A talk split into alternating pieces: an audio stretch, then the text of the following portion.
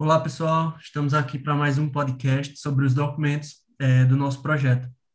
Quem vos apresenta sou eu, Adonis, e aqui comigo tem os outros é, integrantes da, da, empresa Os Camaradas. Camarada André, camarada Eduardo, camarada Gleidson, camarada Josias e camarada Pedro.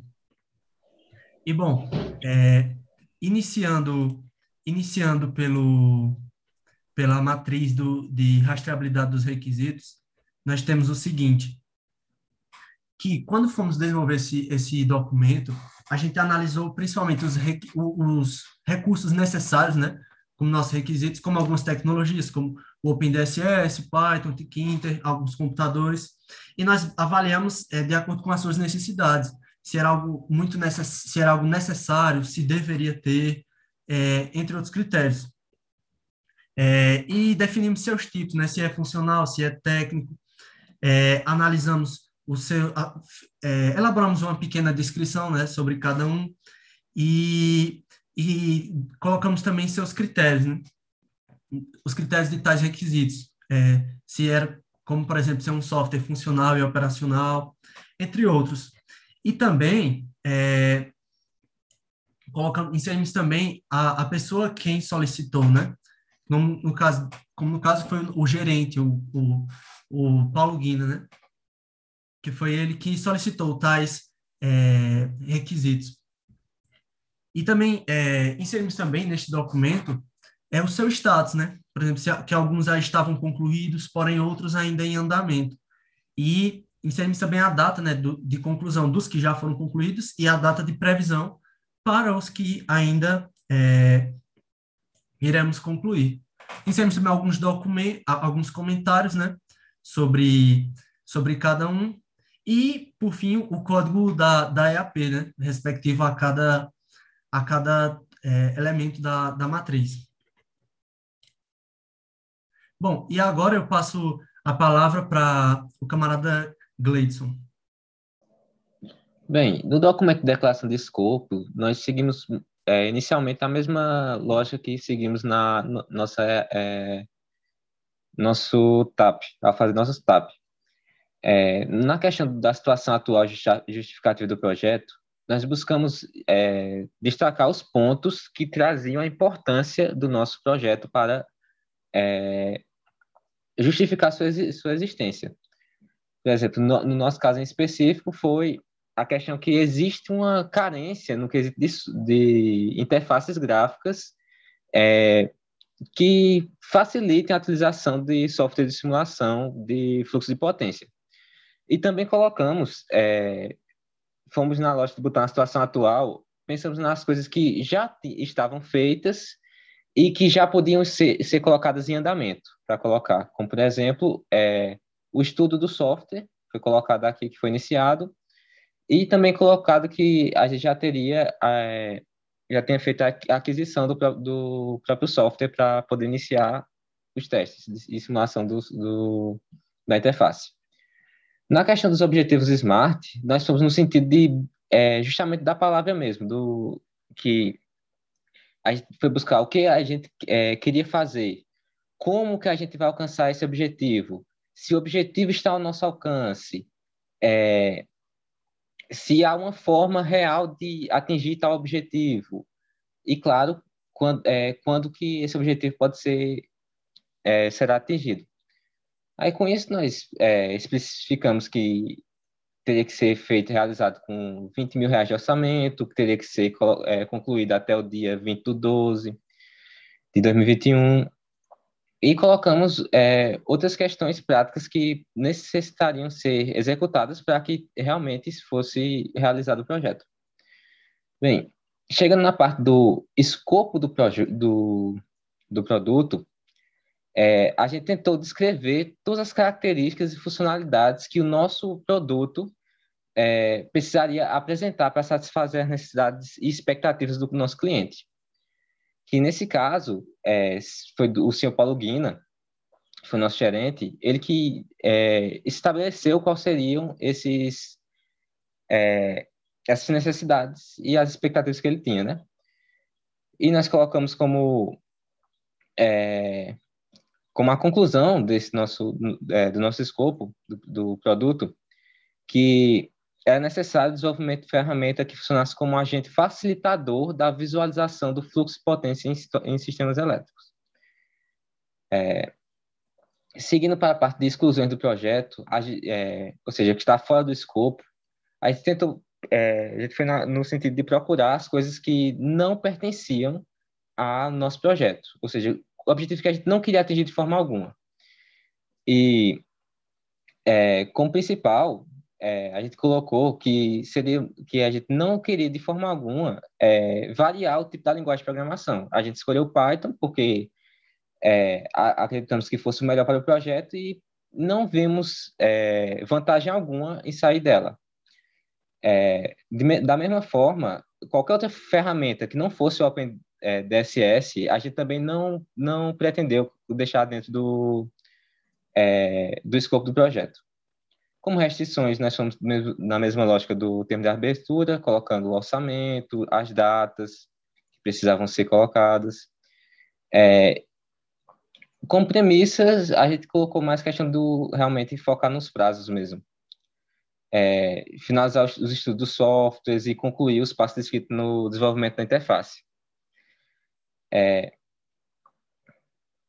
aí, e pronto, eu vou passar agora para os camaradas é, Josias e André, que vão falar sobre a EAP. É, dando continuidade diretamente ao que já foi dito, agora cabe a gente falar um pouco a respeito da estrutura analítica do projeto, né, que é a, famosa EAP. Que ela basicamente é um processo onde você vai estar subdividindo os principais tópicos e subtópicos do projeto para estar orientando e facilitando tanto na visualização como no seu principal intuito, que é na facilidade no auxílio do planejamento do projeto. Né? É, como podemos ver, é, o arquivo aqui foi elaborado, foi, basicamente todo o projeto foi resumido e condensado no, na nossa respectiva AP, classificando e subdividindo os principais tópicos e as suas respectivas ramificações, dentro das suas respectivas hierarquias, dando continuidade, é, passando a palavra para o André. Bem, é, como o que a gente fez aqui, pensou na hora de criar nossa EAP? Desde todos aquele passo a passo que camarada Donis descreveu, que camarada Gleison falou, é, como camarada Josias acabou de citar, a gente organizou aqui de forma bem simplificada e resumida o, o geral do trabalho. E nessas subdivisões, é, vou trazer aqui apenas os tópicos principais para a gente. É, qual é o nosso primeiro, os nossos principais é, pilares que vão dar base para todo o nosso projeto? São os estudos de softwares que a gente vai utilizar, é, a criação da interface gráfica, a nossa sugestão do uso e a nossa aplicação da interface de usuário. Aí, tendo isso como base, a gente foi subdividindo o máximo que a gente conseguiu para que houvesse uma facilitação na visualização da visão geral do projeto, para caso a gente é, se encontre com um impasse, a gente pode voltar para a EAP e ver é, a ordem hierárquica, como o Josias bem citou, é, do que deve ser feito durante o projeto. É, com isso, a gente agora dá continuidade com o camarada Pedro. Olá, pessoal, dando continuidade aqui. Então, agora falaremos sobre o dicionário da EAP. E como o camarada Josias falou, né, a EAP é responsável para fazer essa subdivisão dos tópicos. Também um sistema de atualização de trabalho que descreve toda a parte dos integrantes da equipe, estrutura analítica do projeto. Então, com isso, nesse dicionário da EAP, foi feito o sumário, e esse critério, ele partiu também da matriz de rastreabilidade, onde ela vai pegar todos esses tópicos específicos e, detalhadamente, nós chegamos à parte desse documento, né? Quais são os objetivos dele. Então, escrever, como falei, de forma detalhada, as entregas e também esses pacotes de trabalho já foram definidos lá na EAP, falada pelos camaradas. E temos a questão de definição do projeto, né? quanto vai custar o projeto, até qual dia nós pretendemos finalizá-lo. Então, tudo isso foi feito pensando em todas essas partes específicas que foram detalhadas na EAP. O gerenciamento do, pro, é, do projeto que vai permitir garantir esse cumprimento das restrições do projeto. E, como o camarada André falou, dependendo do, é, do modo, vamos poder fazer pequenas modificações na EAP ao longo do tempo. E também a contratação de serviços, né? pegar e para poder atender às expectativas do Paulo Guina e também do Jailson Mendes, é necessário contratar pessoas de confiança para mitigar esses riscos do projeto e também estar tá confiando toda essa parte de organização. Então, agora, detalhadamente, sobre essas partes da EAP, o camarada Eduardo vai dar é, prosseguimento aqui a cada uma das partes. Então, pessoal, dando continuidade à nossa apresentação e falando agora um pouco sobre os pontos que foram ressaltados na AP, a gente descreveu esses pacotes de trabalho na forma da divisão das, das tecnologias que a gente pretende utilizar para o desenvolvimento da nossa interface para uso para simulações de fluxo de potência. Então, a gente subdividiu, essas explicações no nosso dicionário da EAP, o lugar destinado a, realizar esse detalhamento, e a gente explicou a, a partes cabíveis ao OpenDSS, a linguagem Python, a, ao framework Thinker e em relação à própria interface gráfica de usuário.